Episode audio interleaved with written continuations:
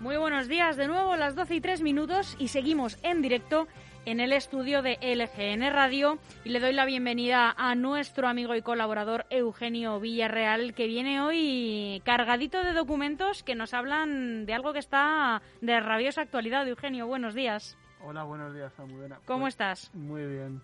Te voy a pedir que te acerques una chispilla más al micro, que lo tienes un poquito, eso es, que está un poco alejado y te vemos más bajito de lo que nos gustaría. ¿Qué nos traes para hoy, que es de tanta actualidad? Bueno, pues mm, los archivos una de las cosas, una de las características que tienen es que conservan documentación de diferente índole. Y en este caso, pues como consecuencia de una consulta que hace unos días nos hizo un compañero del ayuntamiento pidiéndonos datos de la vacunación de una persona allá por los años 70, 80, pues, pues hemos, hemos tirado de nuestro fondo y hemos sacado diferentes expedientes relacionados con campañas de vacunación que ahora están tan en boga y que va a ser un poco el- la, la información que se va a manejar durante va- varios meses en nuestro país. Y, y, bueno, pues vamos a hablar un poco de las campañas de vacunación, de cómo se producían, de, de quién, eran, quién eran los competentes en esa materia, por qué tenemos nosotros documentos en el archivo municipal, en fin, Una serie de una cosas. serie de cosas. Eh, que además, no sé si lo has leído, Eugenio, porque es una noticia de última hora que ha llegado hace unos minutos, eh, pero el gobierno ha afirmado hace un ratito que tiene previsto empezar la vacunación el 4 de enero, ya mismo. Sí, ya mismo. Eso me comentaba Estefanía según, según subíamos que empezaban el 4, el 4 de enero. Ya mismo. No, mm, yo no sé vosotros, pero no sé si os hacéis mucho la idea. Yo no me hago nada la idea. Eh, Estefanía, yo te abro el micro por si tú quieres hablar, ¿vale? Buenos días. Buenos días. Eh, a mí me parece como que es ya, ¿no? Y es una cosa que me parece que fue hace dos días el comienzo de la pandemia, aunque a veces me parece que llevamos viviendo con mascarilla toda la vida. Pero, pero digo, madre mía, ya realmente el 4 de enero es que está encima. Pues sí, han acortado, han acortado mucho los plazos de investigación y demás, pero bueno, claro, eh, hay mucha experiencia en lo que es el, el- el- el- tanto la generación de vacunas como el suministro de las, de las vacunas. Lo que Esto mismo decía eh, Antonio Zapatero, el viceconsejero de, de Salud Pública de Madrid. Decía que otra cosa no, pero experiencia en vacunación España y en concreto Madrid tiene. Claro, eh, por eso precisamente traigo estos expedientes, o sea, Tú traes la prueba que lo demuestra. lo traigo, traigo pruebas que lo demuestran, además que demuestran que, que la, la vacunación empieza en determinados momentos y de hecho todos conocemos o tenemos amigos o personas conocidas que han padecido, por ejemplo, la polio. Eh, hay personas que tienen actualmente 60, 70 años que allá por los, por los años 50 sufrieron la enfermedad de la polio, que, que cuando ya existía la vacuna, que, se, que, se, que creo que se descubrió en torno al año 52, pero que a España, por diferentes circunstancias, llegó un poco más, un poco más tarde. Y, y bueno, pues mm, ahora mismo no hay nadie que, de- que padezca esa enfermedad y que arrastre una, un- una, una lastra tan importante como eran las consecuencias de la polio, que dejaban a la gente con unas minusvalías bastante, bastante grandes. Ujú. ¿vale? Entonces sí que hay una experiencia, porque ya desde finales del siglo XVIII empezó a investigarse el tema de las vacunaciones.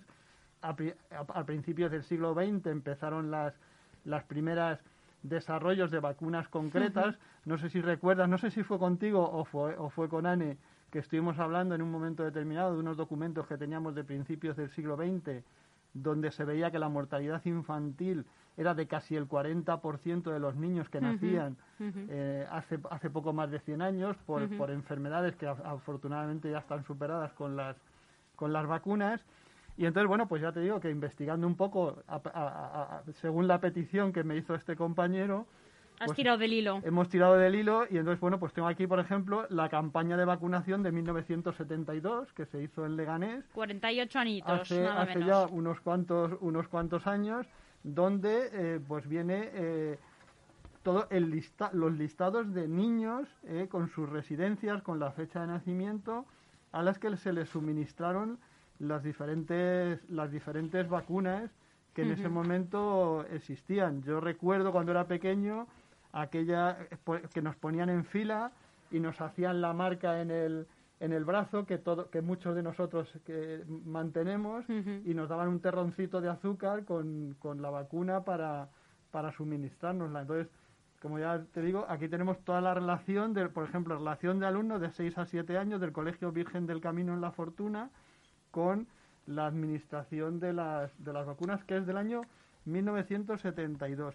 Y que, curiosamente, la competencia era del ayuntamiento. Quien vacunaba era el ayuntamiento. El ministerio en aquel momento no existía en comunidades autónomas, existían las diputaciones, pero el ministerio suministraba las dosis de vacuna y los ayuntamientos mediante la contratación de personal, procedían a la, a la administración de, la, de las vacunas. Y de hecho, pues bueno, por ejemplo, aquí tengo un manual elemental sobre vacunaciones que elaboró el Ayuntamiento de Leganés, que tenía su, su sede en donde hoy está el laboratorio municipal, del que ya hemos hablado el sí, en la avenida de Fuenlabrada. En la avenida de Fuenlabrada. Y aquí viene el, toda la información con el, con el calendario vacunacional eh, de la triple vírica, de las, cuando se daban las dosis, de las edades, lo que ya todos vamos conociendo, eso se fue desarrollando con el tiempo y bueno, pues era un manual donde se hablaba de la importancia de la vacunación, eh, etcétera, etcétera. Eh, y, y, bueno, pues vienen las dosis que se suministraban. Incluso aquí tengo otro, otro documento que es de, de 1982, donde vienen los principios activos de las vacunas, de la vacuna del tétano, de la, de la de la poliomielitis, de la cepa Sabin. Y los principios activos para elaborarlas. un poco, y la, y la dosificación, cómo se administraba, en fin, pues un poco lo que, de lo que ahora se está hablando, de lo que ahora es candente en, en, en todas las, en todos los, las emisoras de radio y de televisión, las entrevistas. No dejamos de hablar de a los especialistas, no se deja de hablar de eso, pues aquí tenemos la documentación que acompañaba eh, a las diferentes a las diferentes vacunas y las, las, las, formas de administración, la de la rubeola, etcétera, etcétera. Incluso tenemos también tengo que mirarlo por aquí porque te, he traído un montón de Mientras lo buscas, Eugenio, si te parece, quería hacer un apunte. y es que, eh, por si alguien nos está escuchando y todavía eh, no lo sabe, eh, ahora que se está, eh, escuchamos tanto, tanto, tanto eh, el nombre de Isabel Zendal, mucha gente solo sabe que era una enfermera, ¿no? Pero no sabe qué importancia tenía. Y es que Isabel Zendal fue la primera enfermera en una misión internacional y su misión era cuidar de los 22 niños, ojo, ella sola, de 22 niños de entre 2 y 3 años, en la travesía en barco desde España, desde Galicia concretamente, hasta eh, creo que era Centroamérica, para llevar la vacuna de la viruela. O sea que tiene mucho que ver en, por, todos, por todos los eh, sentidos. Además de que es un homenaje a estos sanitarios que son fundamentalísimos. Eh, mm, además, es que el trabajo que ella desempeñó fue el de llevar una vacuna. O sea que, fíjate. Efectivamente, pues bueno, mira, aquí, aquí tenemos eh, una, un, cartel de la vacunación antitífica, antitífica de, y hecho a mano, ojo, que eso ya es difícil de ver. Eh, conozco a la persona que lo hizo, porque ah, conozco su letra, que era, era, era, un, era un delineante del ayuntamiento.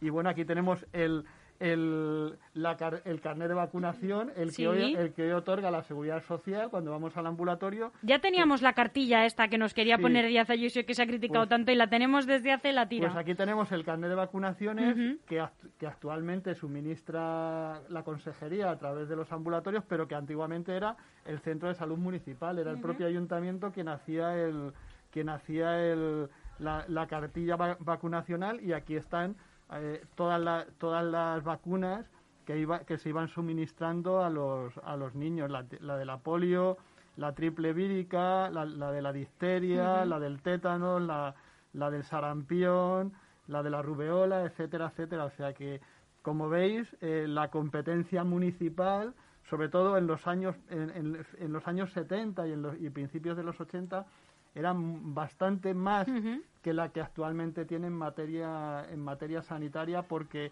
de hecho el ayuntamiento contrató personal específico, tenía como mínimo, que yo recuerde, dos, dos ATS, dos enfermeros dedicados a la vacunación, y tenía diferente personal que pasaban por diferentes centros, colegios, y bueno, pues tenemos un montón de memorias de, los trabajos que realizaban y, bueno, creo, creo que incluso en alguna de las memorias, lo voy a buscar ahora, tenemos hasta la cuantificación de dosis que ponían.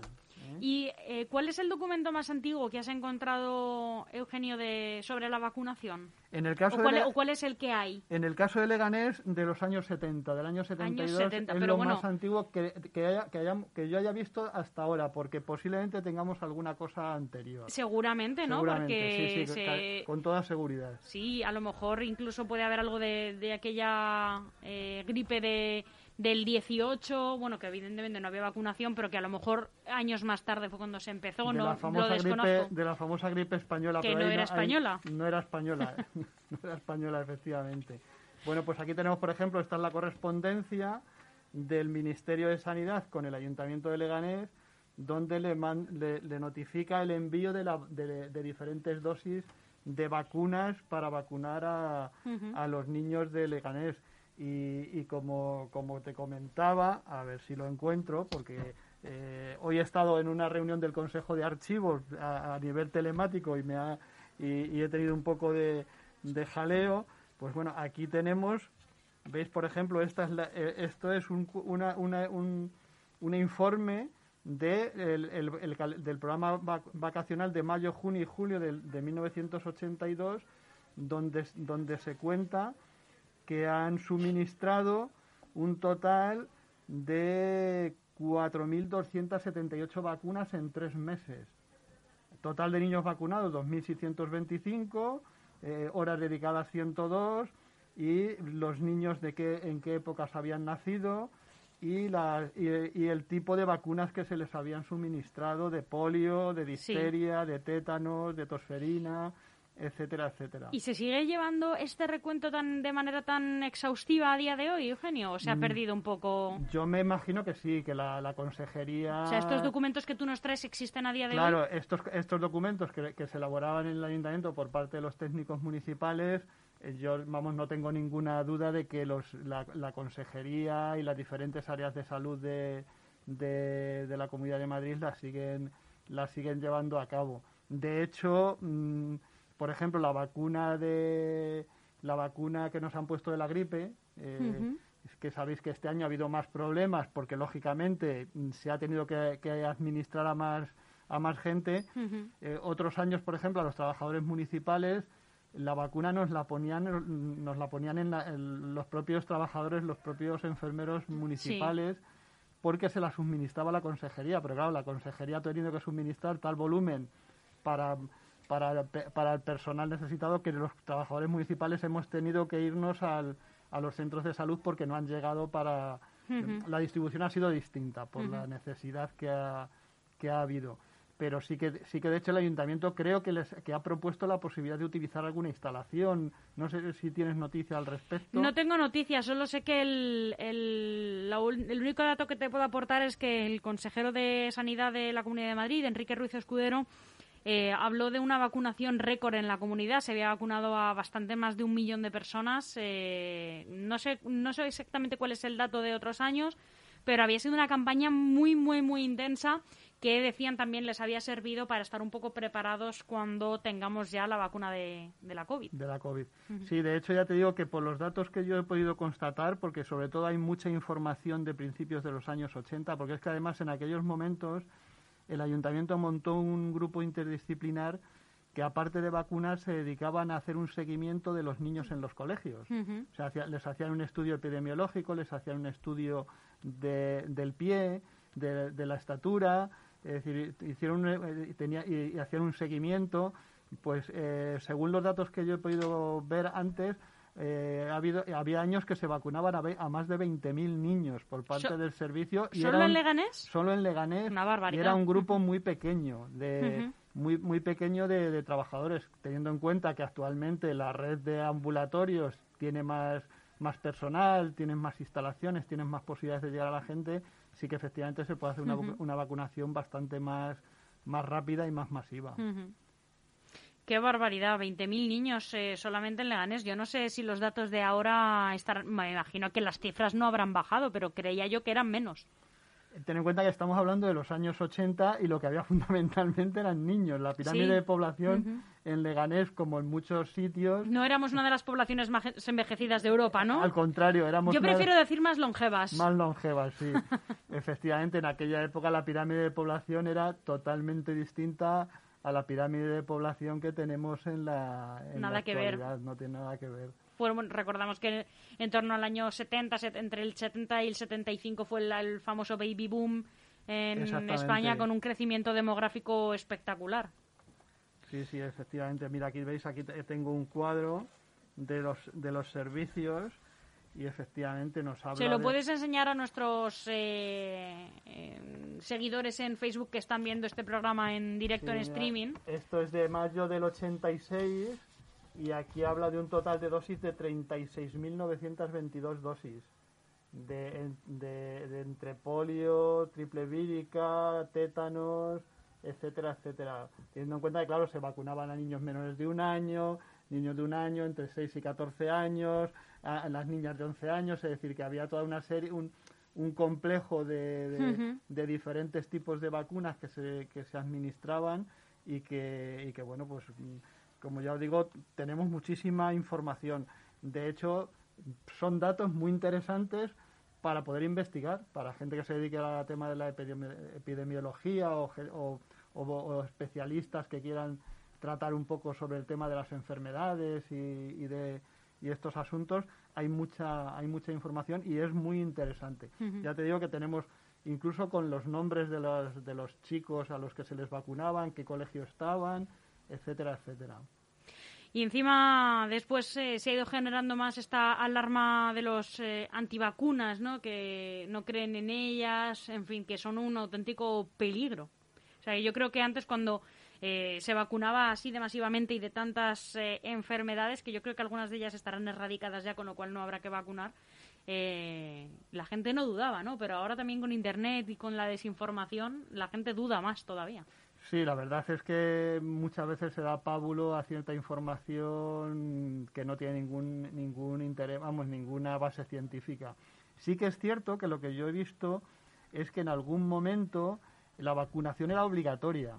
Sí. Eh, bueno, aquí se estaba hablando, eh, por ejemplo, en Galicia se lo estaban planteando que la vacunación fuera obligatoria, pero yo no creo que lleguen a. No, pero de hecho, en la, información que yo he estado contrastando cuando he estado viendo estos expedientes, en, aquella época mm, debió de haber algún momento que sí que era obligatoria la vacunación, igual que, por ejemplo, es obligatoria escolarizar a los, a los niños en los colegios, sí que era obligatoria, lo que pasa que, bueno, en algún momento determinado, ya, ya que existía lo que se conoce como la inmunidad de rebaño, pues posiblemente se relajó un poco y se, y se dejó esa posibilidad hmm. porque había una conciencia generalizada, pero y ya no y no lo es y bueno, pues eso ya las, las autoridades tendrán que ser las que las que decidan al respecto, pero por lo que yo he leído aquí sí que en algún momento era obligatoria la vacunación porque sí que, claro, eh, veníamos de situaciones donde el, la mortalidad infantil era del 40%.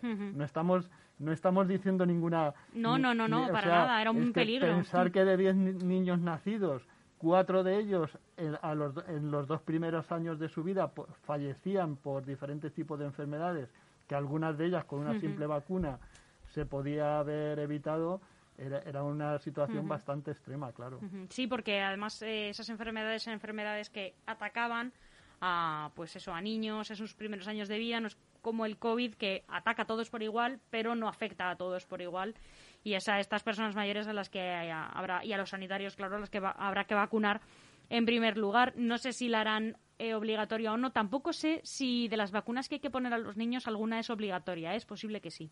Lo que pasa pero mm, desconozco el dato y desconozco cuál. ya, ya te digo yo como me dedico fundamentalmente a no sabemos de, de salud pública, no sabemos tanto. No sabemos todo, pero sí que conservamos aquellos datos que van a servir para que, la, para que los investigadores en el futuro puedan tener toda la, toda la información. Ya, ya te digo que es muy rica, es, es una información muy interesante con muchos informes. Afortunadamente todo se dejaba, se dejaba por escrito con cuadrantes.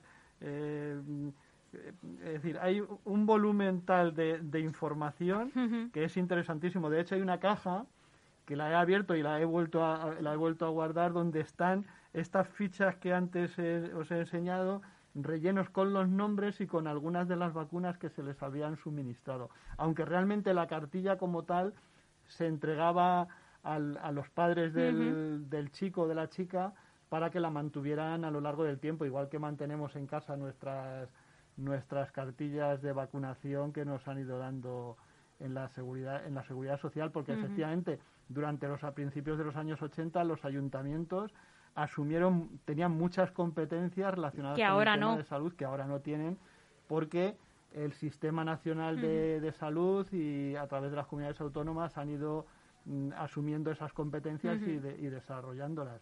Otra cosa es que tengamos los suficientes recursos humanos eh, eh, y, los necesarios. los recursos humanos casi nunca son tú y suficientes. Yo que, tú y yo que tenemos personal sanitario, muy cercano, sabemos que bueno, pues que es, complicado. Es complicado, es complicado. Eugenio, no sé si tenías por ahí algún otro documento, porque traes hoy una pila tremenda de documentos que nos quieras enseñar o que nos quieras describir para nuestros oyentes. Para, los oyentes, bueno, sí, es, es que son, son muchas memorias de, de, diferentes, de diferentes años ya te digo que no me ha, no me ha dado mucho tiempo en, revisarlos, precisamente por, por eso que, os comentaba, que, hemos que he tenido una, una reunión a través de, de, las redes sociales.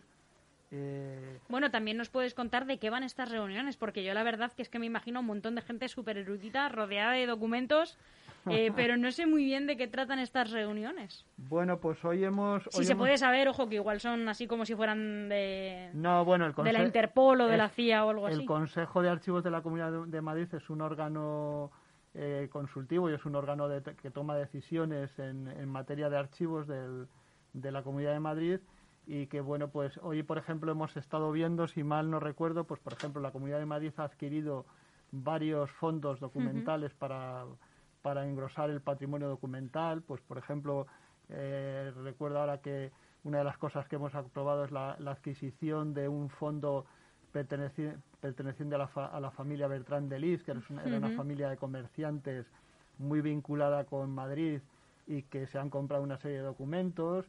Luego se han aprobado diferentes estrategias de, de, gestión de documentos y ahora, por ejemplo, uno de los temas que nos preocupan son la gestión de los documentos electrónicos, de esos documentos que ahora estamos generando como consecuencia de la pandemia que no podemos personarnos en las administraciones y tenemos que hacerlo no, y que además vía telemática. Hay tantos ahora documentos que se elimina el papel, ¿no? Pues por temas medioambientales que, claro, no, no me imagino la dificultad de los archivos para gestionar toda esta cantidad de, de documentos, ¿no? De, de, papeles que no existen. Claro. Eh, los imprimís y los guardáis. ¿Cómo no, se no, no, no, eh, cuando un documento nace electrónico y se valida electrónicamente, o se archiva se, electrónicamente. firma electrónicamente, mm.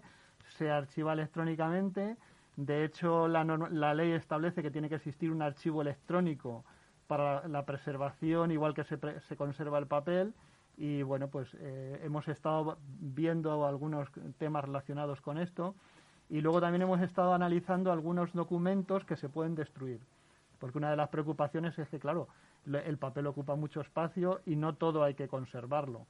Aunque, bueno, mm, una parte importante sí, y como podemos ver, si hubiéramos, destruido, si hubiéramos destruido, por ejemplo, todo lo relativo a los temas de vacunaciones, porque hubiéramos dicho, ah, esto no tiene ninguna importancia, pues hoy en día no podríamos haber hablado de este tema y haber traído esta, esta documentación. Por ejemplo, hemos, hemos estado hablando un buen rato sobre las multas de tráfico, que seguro que nos afectan a todos porque raro es eh, Me parece un tema nada apasionante, pero imagino que vosotros lo encontráis apasionante. Es muy apasionante desde el punto de vista de que se genera muchísima documentación relacionada con la multa de tráfico. Hay gente, hay gente que acumula más que otra, ¿eh? Yo acumulo muy poca, Eugenio. Pues en los ayuntamientos se acumulan bastantes y lo que hemos estado haciendo es, es aprobando el procedimiento para su destrucción pasado un periodo de tiempo determinado.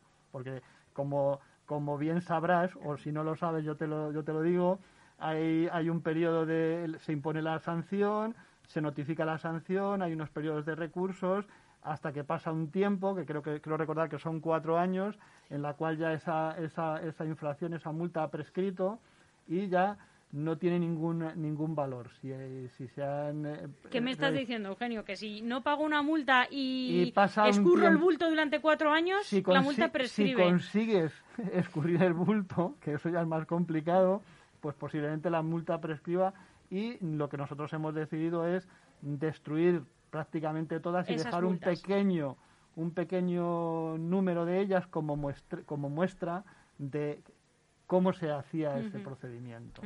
¿Eh? Hemos estado hablando de las multas de tráfico y también, por ejemplo, de otros expedientes, por ejemplo, de los, de los recursos contenciosos administrativos y cosas de ese tipo, que, como ya te digo, nos, nos preocupan porque se genera muchísima, muchísima documentación.